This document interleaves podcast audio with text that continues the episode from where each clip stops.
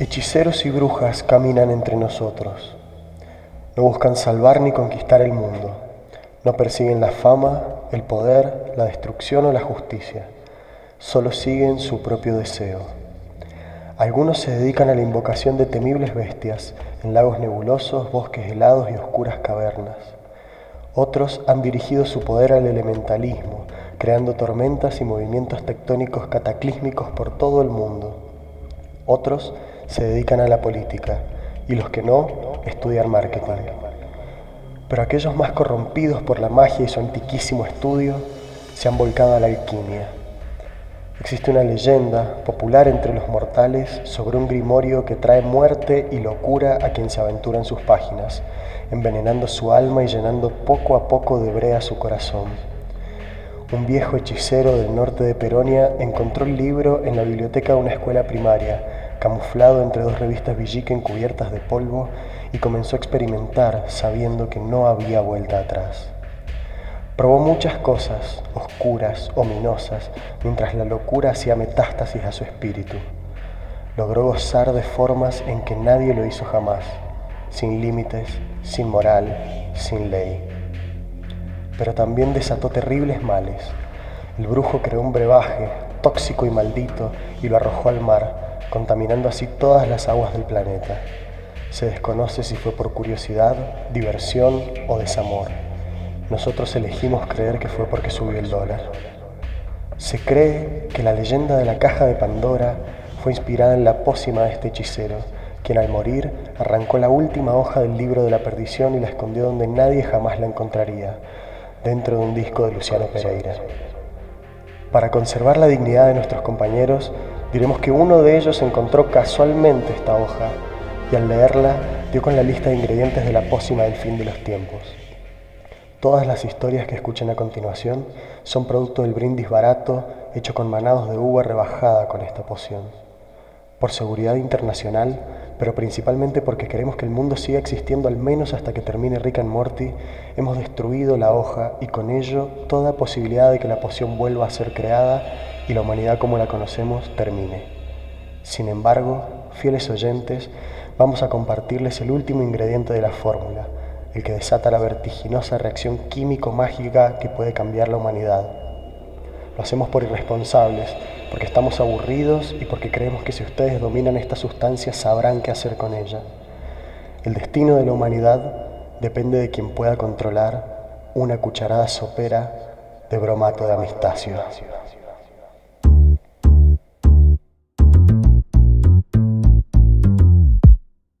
Bienvenidos a Bromato de Amistacio, un grupo de amigos con mucha química, y IQ promedio y bajas expectativas de vida. Mi nombre es Dayan, apodado popularmente Dayan, y conmigo está el club fan oficial de Gasparín.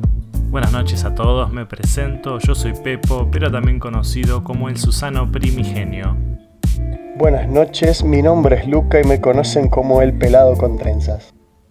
Hoy les traemos un episodio muy especial, estando tan cerca de Halloween y de la Noche de Todos los Santos, hoy están frente a los diablitos y les traemos cuentos de terror para acompañarlos. Les recomiendo a los queridos oyentes que por favor escuchen esto con las luces encendidas, no queremos ningún tipo de denuncias o nenes llorando en la noche, por favor. Este no es un episodio para la gente débil del corazón, si son hipertensos, por favor, absténganse de este episodio porque se viene muy picante, muy terrorífico. Hemos de aclarar que todos los cuentos que van a ser leídos a continuación son elaboración artesanal Made in Bromato de Amistacio, porque nosotros no somos como el resto que quizá leen los creepypastas esos que están más quemados que, la tostada de la mañana. Bob Esponja, suicidio. Sueño. Claro, nosotros, nosotros fuimos por, por, lo, por lo bueno, por lo artesanal, hecho a mano, casero hecho en el viaje en Bondi a la facultad a la mañana cuando no te funciona el cerebro, ahí. Así que bueno, voy a proceder a contar mi cuento. Estoy por salir del trabajo. Veo por la vidriera del local que corre un viento frío. Es raro, porque sé que no debería, pero puedo sentirlo.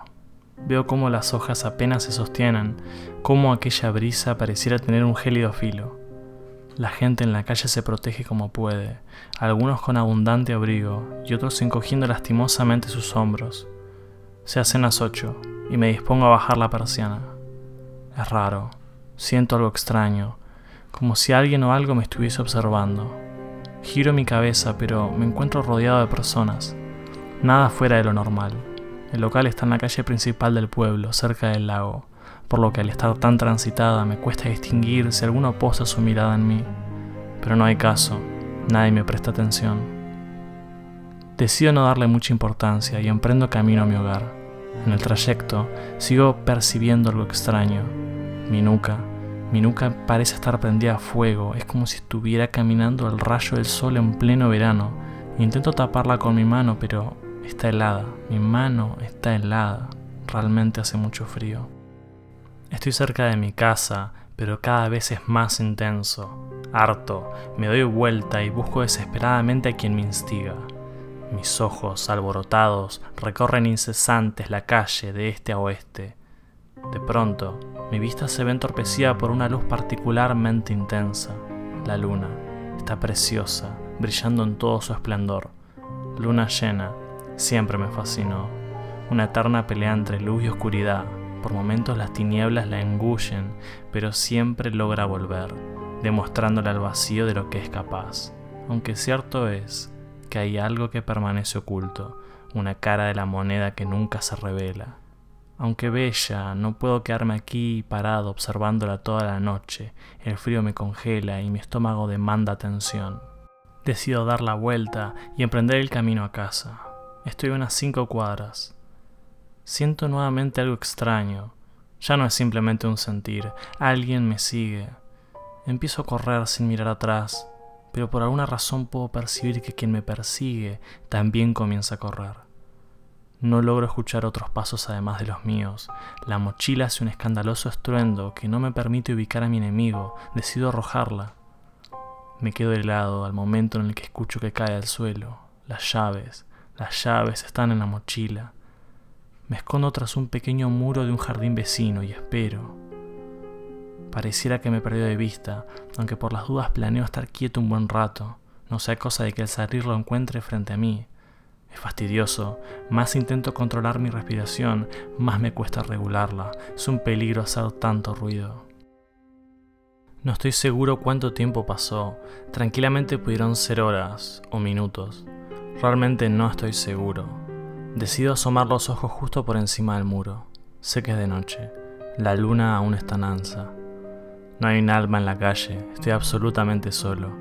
Comienzo a caminar con las manos en los bolsillos, sintiéndome un idiota por dejarme llevar por la paranoia. Recojo la mochila del suelo y doy la vuelta en dirección a mi hogar. Un charco de agua. Por suerte lo vi a tiempo. Ya bastante tuve con este día para arruinarme los zapatos. Mientras paso al lado de él, puedo notar algo. El reflejo de la luna. Belleza. Percibo una inmensa belleza, pero algo me inquieta. ¿Está más cerca de lo normal? Más allá de que hay una clara deformación de la imagen debido al agua, se ve extraña. Me giro, ahora viéndola directamente. Luna llena. Siempre me fascinó, pero ahora algo es diferente. No estoy seguro de dónde proviene, pero empiezo a sentir miedo, como cuando la presa divisa al cazador. Necesito correr, no entiendo por qué. Entonces acelero la marcha, mi respiración se agita y el corazón comienza a latir intensamente. Mis pupilas se dilatan y un sudor frío recorre mi cuerpo. Brilla demasiado. Comienza incluso a lastimar mis ojos y eso que no estoy de frente a ella. Prácticamente corro con los ojos entrecerrados y de repente un sobresalto. Miro al costado y creo ver a quien me persigue. Quedo petrificado. Y de inmediato vuelvo en sentimiento de idiotez. Es tan solo un maniquí en una vidriera. Siento vergüenza de mí mismo una enorme amargura por reflejo que me devuelve el cristal. La luna. La luna hace su aparición en él también, qué bella que es. Pero algo no cuadra. Siento que surgió de la nada cuando en realidad debería haber estado allí desde un principio. De pronto el maniquí comienza a diluirse, la luna pareciera estar aumentando de tamaño en el reflejo, o es que acaso se acerca, no estoy seguro. Me inclino lentamente hacia el cristal, su luz es tan intensa que está a punto de dejarme ciego. Mi reflejo comienza a desaparecer. Me invade el terror, pero no puedo dejar de ver, aunque intente resistirme con todas mis fuerzas. Mis ojos están enrojecidos por la irritación. Una lágrima, una lágrima acude a rescatarme y es entonces cuando puedo cerrar los ojos. Sin pensarlo corro, corro sin mirar a dónde. Nunca había estado así, nunca me había visto así, empapado de sudor y miedo, teñido de angustia. No me reconocía en esa vidriera o al menos no hubiese querido. Yo no soy así, ese no soy yo, o es que ya no sé qué o quién soy. La luna con su luz ensegueció todo a mi alrededor, incluso mi propio alrededor, mis líneas, lo que yo creo que son mis límites. Corro, corro sin saber a dónde. Está detrás mío. No sé qué hora será. Quizá logre hacer tiempo suficiente hasta el amanecer. No, ¿qué estoy diciendo? No he corrido en siglos, no va a aguantar mi corazón, menos en este estado. Tengo que encontrar un lugar para esconderme. Quizá detrás de ese pequeño paredón. No me importa que algún vecino llame a la policía. Silencio. No escucho nada. Excepto por mi corazón, el mundo enmudeció frente a mí. Estoy al resguardo, pero sigo estando inquieto, temeroso, elevo lentamente la vista, y allí está, casi en su cenit, en breve será medianoche, y si no logro encontrar un lugar donde estar a salvo de su alcance para entonces, Dejo el escondite y retomo la carrera, una carrera que aún no entiendo, pero que a su vez parece ser lo más honesto que he hecho en mi vida. Pareciera que me acerco a algo mientras me alejo. El tiempo corre y yo también, aunque ambos en direcciones opuestas. Miro al pasado, miro atrás. ¿Qué me llevó a esto? Soy como una moneda girando en el aire, no soy ni una cosa ni la otra. No soy nada más que incógnita, incertidumbre. Y eso da miedo, da pánico. La luz a su paso va borrando todo a mi alrededor. Es una luz oscura, solo hace visible las tinieblas, mis miedos. Me topo con un cartel. Logro reconocer el camino, estoy próximo al lago. Seguramente haya alguien que me pueda hospedar en las cabañas a la orilla. Eso me motiva. Acelero la marcha lo más que puedo. Me fastidia que mis pasos no puedan ser más rápidos, pero ya estoy cerca. Casi que por un momento toda esta pesadilla parece ser una ficción, una locura. Pareciera que vuelvo a ser quien era, como si fuese posible para mí hacerle frente, hacerme frente. El ánimo me invade, el coraje me sobrepasa y es entonces cuando la veo. Luna llena, siempre me fascinó, pero ahora algo es diferente y la tengo frente a mí. Puedo verla en toda su dimensión. Puedo ver cómo esa esfera perfecta en realidad no es más que una carcasa agrietada, cubierta de imperfecciones. Puedo ver cómo esa planicie inmaculada y blanca está repleta de polvo y cráteres. Puedo ver que su luz no es suya. Puedo ver que hay algo más. Necesito acercarme y lo hago. Y mientras lo hago, también me acerco a mí mismo. Me alejo del traje y la corbata y se mojan los zapatos. Me alejo del coraje y me acerco a la valentía. Me alejo del heroísmo y me acerco a mi cobardía. Tengo miedo, entonces me sigo acercando porque algo me dice que eso es lo correcto. La luna empieza a dejar de iluminar para mostrarme otro brillo, una faceta oculta, un lugar incierto, pero debo acercarme aún más y me da terror. Entonces las lágrimas quieren salir, pero mis ojos ya están empapados. Reside en ellos un sufrimiento, una carga. Son inocentes convertidos en víctimas de ser testigos de una mentira repleta de luces, colores y siluetas que pretenden parecer perfectas. Entonces les devuelvo el favor y los cierro. Entonces, finalmente, puedo ver mejor. Luna nueva. Mierda. ¿Qué les parece? ¡Wow! Estoy Mucho profundamente hay luna en impactado. amigo. Escorpio. Hay luna en Escorpio nueva ahí, radiante. Y, y tengo miedo. Bueno, No sé sabíamos lo- que íbamos a manera- arrancar full deep en este podcast, era inesperado. Lo hice de una manera para que mm, esté relativamente abierto a interpretación, pero igual hay algo relativamente... Eh, yo lo sentí bastante concreto, amigo, por suerte, bastante bonito. Sí, di un par de líneas de lo que, de lo que sucede al final, pero bueno, también... eh, no, no sé qué opinan ustedes, qué les pareció. Quiero Yo es como que me concentré mucho en lo que me fue haciendo sentir. ¿Qué sentiste?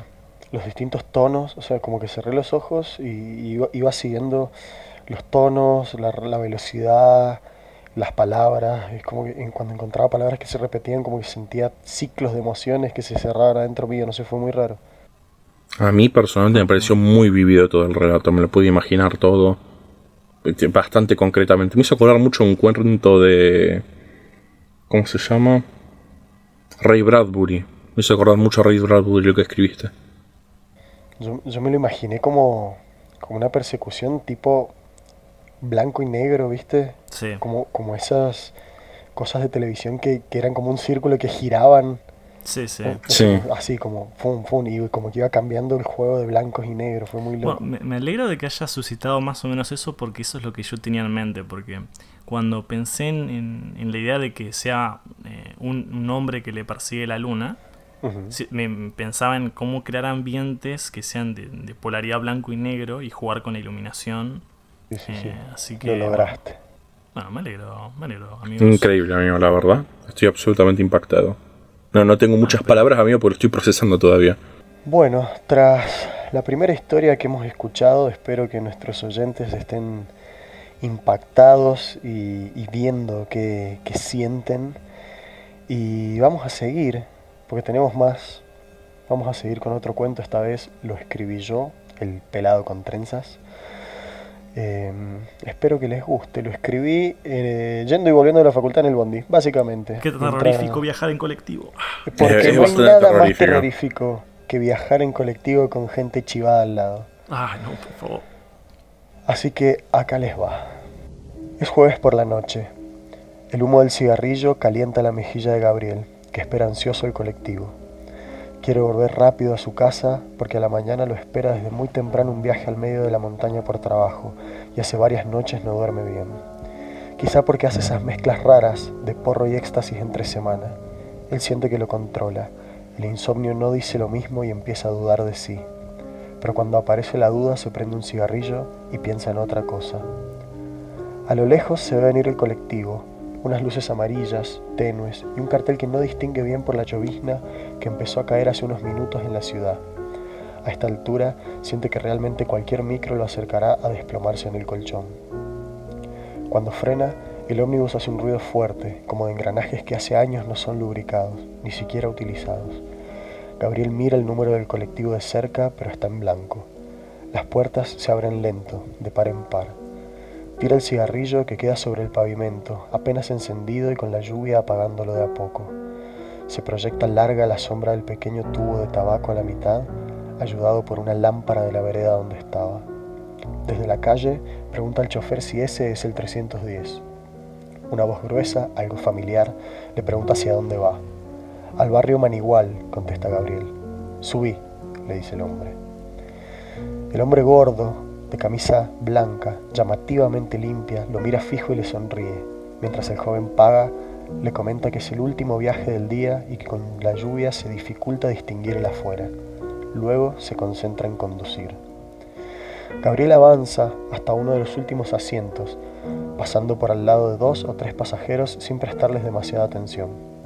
Se pone los auriculares y empieza a sonar una música instrumental muy tranquila que hace algunos días para relajarse utiliza por recomendación de una compañera de trabajo.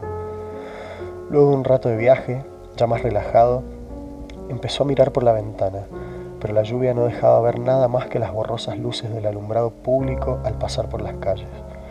Entonces vio tres asientos delante de él y uno a la izquierda, la cabeza de una mujer que le resultaba familiar. Empezó a recordar las jóvenes que conocía con ese tipo de pelo, ese peinado. Vinieron tres o cuatro a su mente. Entonces se puso más detallista. Observó el cuello de la muchacha, sus orejas, sus hombros, sus gestos. Cada vez que ella giraba un poco, intentaba dilucidar si se trataba de esta o aquella muchacha mirando sus mejillas. En una curva juraría que llegó a ver una sonrisa que le recordó a Eugenia. Eugenia era una chica de su cuadra con quien hace años había pasado una noche y el día siguiente, cuando fue a buscarla, solo encontró un camión de mudanzas y una ausencia en su ventana. Todo el efecto de la música desapareció y sintió una taquicardia abrumadora. Comenzó a hiperventilar. Por la ventana ya no se veían las luces pasar. Comenzó a fantasear una vida con ella, bajarse del colectivo y caminar juntos hacia su casa bajo la llovizna, cenar y quizá algo más. Despertarse a su lado por la mañana, descartar el viaje a la montaña y quedarse escuchando su historia, a dónde fue y por qué no dijo adiós. El micro frenó, subieron algunos pasajeros. Al pasar al lado de la supuesta Eugenia la miraban fijo. Algunos sonreían con una mueca curiosa, mientras otros aceleraban el paso. Todos se sentaron del lado opuesto al de Eugenia y Gabriel. Una señora agarró fuerte su bolso. El viaje siguió con el muchacho pensando qué excusa, qué frase usar para dirigirle la palabra. Tenía que verla de frente, asegurarse de que fuera ella. Después de un rato tomó coraje y decidió ir a preguntarle algo al chofer. Improvisaría qué de camino y al volver le hablaría a la mujer. Se levantó y llegó con el hombre de la camisa impecable. Le preguntó amablemente dónde estaban, que por la lluvia no veía afuera y temía haberse pasado de parada. La respuesta lo descolocó un poco. Sin mover la mirada del camino, el chofer le dijo, Estás donde debes estar, estamos donde nos esperan. A mí no me espera nadie, pensó el joven mientras le echaba una mala mirada al chofer y se dirigía a la joven, con la misma pregunta que le hizo al conductor como excusa. Al ver el rostro de Eugenia notó algo raro. Era su cara, sí, como la recordaba, pero su mirada era distinta, fría, con cierta malicia. Sonreía siniestramente. Asustado, dio dos pasos atrás y notó que todos los demás pasajeros lo observaban fijo, con la misma sonrisa que la mujer de sus fantasías instantes atrás. Cuando volvió a verla a la cara, vio aterrado que estaba en blanco. No había cejas, ojos, nariz, boca, lunares. No había nada. Tropezó hacia atrás y vio la misma nada en el rostro de todos los pasajeros.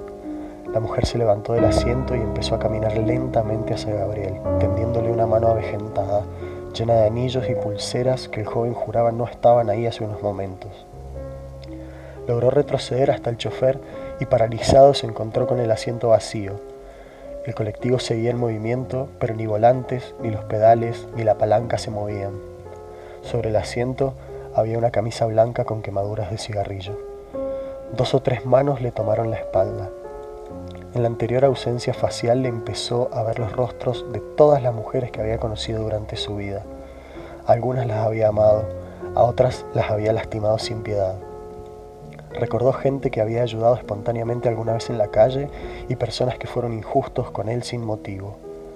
Luego un instante que pareció eterno, donde vio todas estas caras, apareció nuevamente el rostro de Eugenia, quien lo miró de arriba abajo y le guiñó el ojo, en una clara invitación al olvido. Gabriel miró hacia la puerta. No había nada. Empezó a tocar todas las palancas y los botones del panel. La oscuridad de las ventanas se tornaron de un blanco enseguecedor. Una puerta de madera con figuras de hombres y bestias talladas apareció donde debería haber estado la puerta corrediza común. El joven divisó en la pulsera de su ahora pesadilla, atada a una frágil cadena de cobre, una llave. La mujer lo llamaba con gestos seductores, gestos de su boca, de su lengua. Gabriel se acercó y besó a la mujer de los mil rostros, o de ninguno, durante unos segundos y le arrancó la llave mientras empezaba a sentir su cuerpo anestesiado, empezando por la cabeza y poco a poco sintió como el hormigueo se extendía hacia sus pies. Abrió la puerta y saltó del colectivo en movimiento. Aterrizó en la calle. Al levantarse, el colectivo ya no estaba. Cuando alzó la mirada, se encontró en la misma esquina donde había subido. Los mismos carteles, el mismo farol. Empezó a sentir que su cuerpo se apagaba, que todo se desvanecía. Antes de cerrar los ojos vio el cigarrillo que había tirado antes de subir al micro, con su sombra proyectada en todo el asfalto, y la lluvia torrencial cayendo sobre él, acertando la última gota que dejó finalmente toda la calle sumida en penumbras. Finales. Increíble, amigo. Genuinamente increíble. Oh, hay que ponerle una musiquita. Nota del editor. Tranquilo, bro. Ya me he encargado. Me pareció interesante, mm, digamos, em, no es que no es que fue predecible, sino que siento que, mm, que era muy orgánico el relato. Sí. ¿En qué sentido orgánico? En el sentido de que, mm, más allá de que eh, sí, lograba intuir cosas que, iban pasando mientras me lo imaginaba, eh, lo sentía todo muy, muy, muy neces como, como que todo iba fluyendo muy... Es que la idea era, era esa, un poco como era visible hacia dónde iba. Sí, sí, sí, pero fue todo muy... Pero necesitabas que pasara. Sí, sí, fue todo muy... No, había otra manera de que suceda y estuvo como muy bien ejecutado. Aplaudo, amigo, lo detallista y lo vívido que lo contaste, amigo, la verdad. En eso traté de concentrarme precisamente. Eh, es espectacular, amigo. Te admiro profundamente. Bueno, me alegro que les haya gustado y espero que se hayan asustado un poco. Sí, eh, sobre todo a mí, a mí debo de admitir, porque bueno, yo escuché el cuento con los ojos cerrados intent- intentando imaginarme todo, se me pararon los pelos cuando sucedió el encuentro con la mujer. Este, Ajá. cuando, cuando le vio la, la mueca. Fue, La mueca. Estuvo, estuvo bien hecho el clímax. Ahí Sí, la verdad que sí. Bueno, Bueno, la verdad alegro. Pero no sé cómo van de nuestras audiencias. eh, algún grito, algún llanto. Digo, ponen en los Yo comentarios. creo que están todos temblando.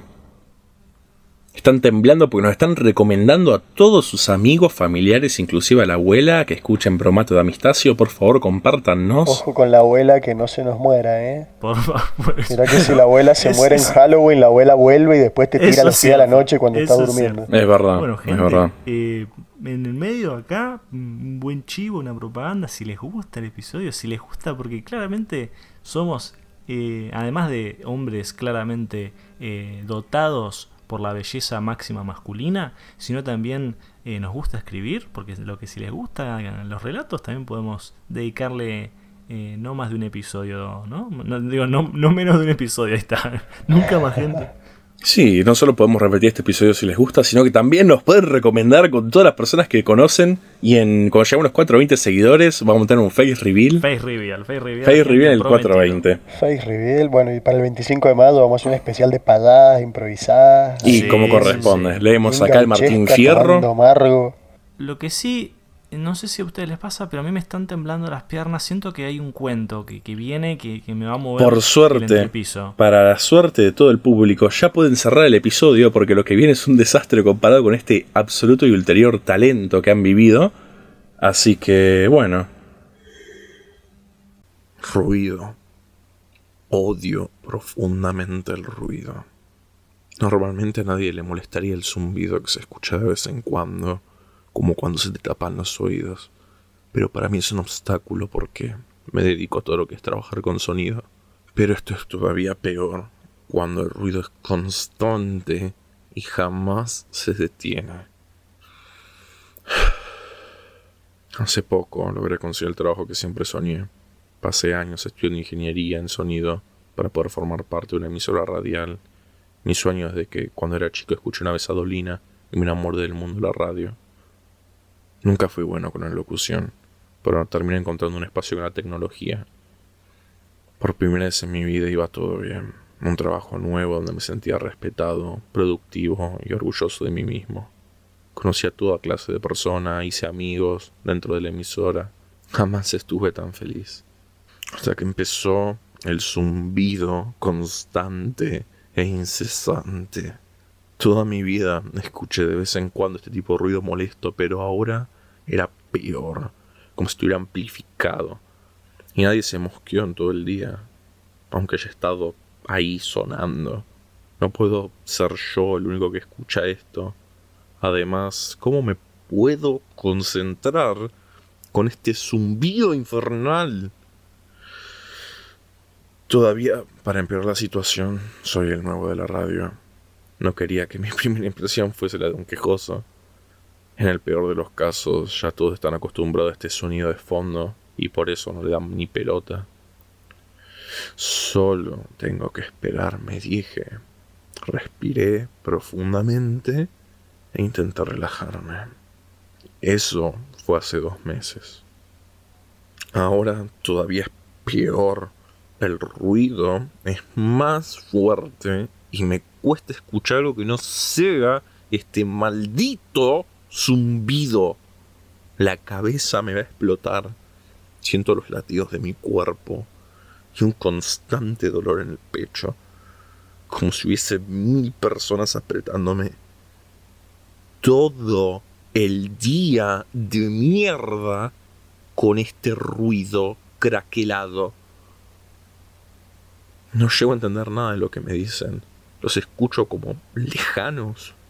¿Viste cuando vas a nadar o inclinas la cabeza en la ducha y te entra agua en el oído? Esa sensación entumecida y pulsante dentro de tu cabeza. Eso es lo que yo siento constantemente. Incluso de los nervios tuve una erupción. Al menos creo que fue una erupción. Todo lo que sé es que en la parte de atrás del cuello me pica y me pica después me empezó a picar la cara, después me empezó a picar adentro de los oídos. Dios santo, habré usado más de 100 hisopos intentando sacarme esta sensación del oído hasta que mi compañero agarró y me dijo que el, el hisopo ya salía con sangre. Ni me di cuenta. Esto habrá asustado a algunas de las personas que trabajan conmigo porque al final se fueron a quejar con mi jefe, con Roberto.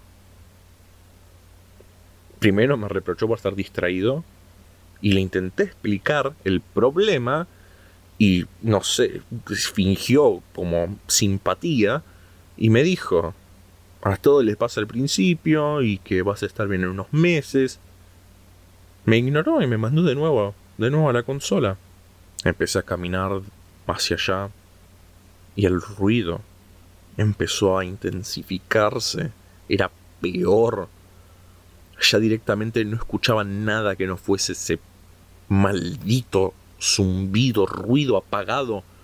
Veía a mis amigos cómo me hablaban y yo no lo sentía. Era como si tuviese auriculares puestos a todo volumen y escuchaba murmullos por fuera, pero el sonido estaba tapado. Los dolores de cabeza empezaron de nuevo. Mis manos empezaron a temblar. Corrí hacia la sala de descanso, intentando escapar de esta avalancha de sonido que me estaba cubriendo. Abrí el primer cajón que encontré y busqué adentro hasta que encontré una pinza fina y lo metí dentro de mi oreja izquierda.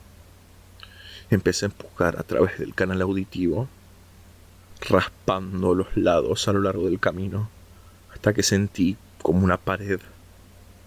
Abrí la pinza lo más que pude, empujé hacia adentro, cerré hasta que sentí entre las mandíbulas de la pinza carne y empecé a tirar, a tirar, hasta que saqué todo. Empecé a chasquear mis dedos al lado de mi oreja para poder asegurarme que no escuchaba nada, pero los gritos seguían como un cántico pidiendo guerra. Lo que escuchaba no era mi corazón latiendo, eran tambores que golpeaban pidiendo más. Agarré la pinza de mi oreja derecha, la abrí ligeramente, todavía temblando por la adrenalina y el dolor que sentía de, haberme sacado parte de mi otra oreja. Y alguien entró justo en la sala de descanso y empezó a gritar. Cuando estaba por repetir el proceso en mi otro oído, alguien me sostuvo fuerte la mano. Veo y era mi jefe. A pesar de que intenté seguir, sus brazos eran fuertes, me sostenía con fuerza y aparte estaba usando guantes que evitaban que me saliese de su agarre.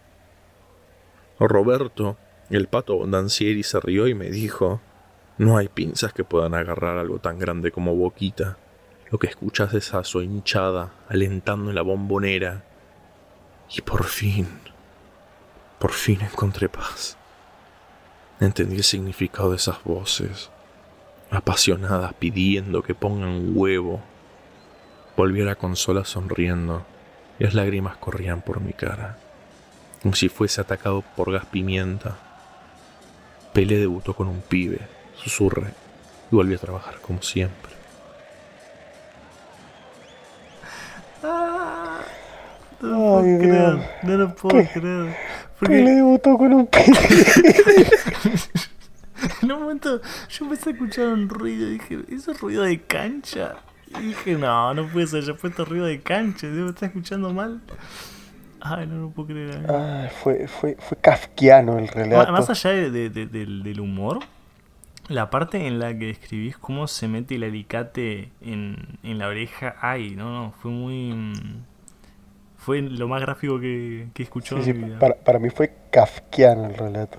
Sí. Sobre todo la parte de boquita, porque todos sabemos que Kafka es de boca. De boquita el más grande. Ah, bueno, Eh, yo creo que esto sí no se me vieron venir. Dejé varias pistas en el camino. ¿Cuál pista? La, la- Roberto, lo de, lo, lo de los latidos, lo de las voces. está- Oh, sí, no, pero. Sí, No, sí, mi sí, cabeza sí. estaba en otro lado totalmente. Sí, no, no. Pero Roberto. Ah, claro, Roberto. Se llama sí. Roberto, yo tampoco lo sabía, Sí. me enteré hoy. Me enteré Claro, de yo, no- ahí. yo no sabía. Claro. Qué loco. Bueno, eh, bueno, qué decir, ¿no? Realmente, qué decir, ¿no? Qué si bueno que. más, más creepypastas de boca, ya saben a quién pírselo. Eh, digan qué les parecieron los, los cuentos, si es que siquiera esto lo escucha alguien, por favor. Hoy, hoy hemos tenido hechiceros, hemos tenido lunas, hemos tenido mujeres sin rostro, Y hemos tirado al patito tenido- Bondancieri. al patito Roberto de Duck Abondancieri. Bueno, ha sido un, gran especial de Halloween. Personalmente he disfrutado mucho hacerlo. Eh, no sé ustedes, ¿qué opinan? Eh, a mí, bueno, eh, en su momento Diane dijo que, le gusta como yo escribo y yo comenté que, que jamás he terminado nada de escribir, así que es para mí un logro haber terminado de escribir algo por primera vez en mi existencia, así que así que está bueno. También un- el cuento un poquito también habla de eso, es un es un poco un reflejo de, de mi miedo a terminar algo. Y es Eh, la luna en Escorpio, no te olvides. es la luna en Escorpio también. ¿La luna en Escorpio no es de Garche? que gustado. El sol en Escorpio es de Garche. Y Ah. la luna en Escorpio no sé de qué. Ojalá que sea de Garche, la verdad. No no, ojalá que sí. Nosotros Un desde sol, un sol para los chicos. para los chicos no. Así que bueno, gente, Bueno, por mi parte, el Susano Primigenio se despide de ustedes y les desea un feliz Halloween. Aquí el pelado con trenzas se despide de ustedes y que tengan un spooky Halloween. yo personalmente, Dayan, apodado Dayan, eh, creo que este va a ser mi último podcast porque probablemente me metan en cana después de esa historia. Así que bueno, o grabo en vivo desde Seiza o no vuelvo, no me van a dejar volver. Así que bueno, muchísimas gracias por nos escuchar en este nuevo episodio. Ojalá lo hayan disfrutado. Por favor, síganos en todas las redes que puedan, humanamente y no humanamente. Compártanlo, nos ayudan muchísimo. Y bueno, sin más vueltas, muchísimas gracias y nos vemos en un próximo episodio. Dale, Boca. Adiós.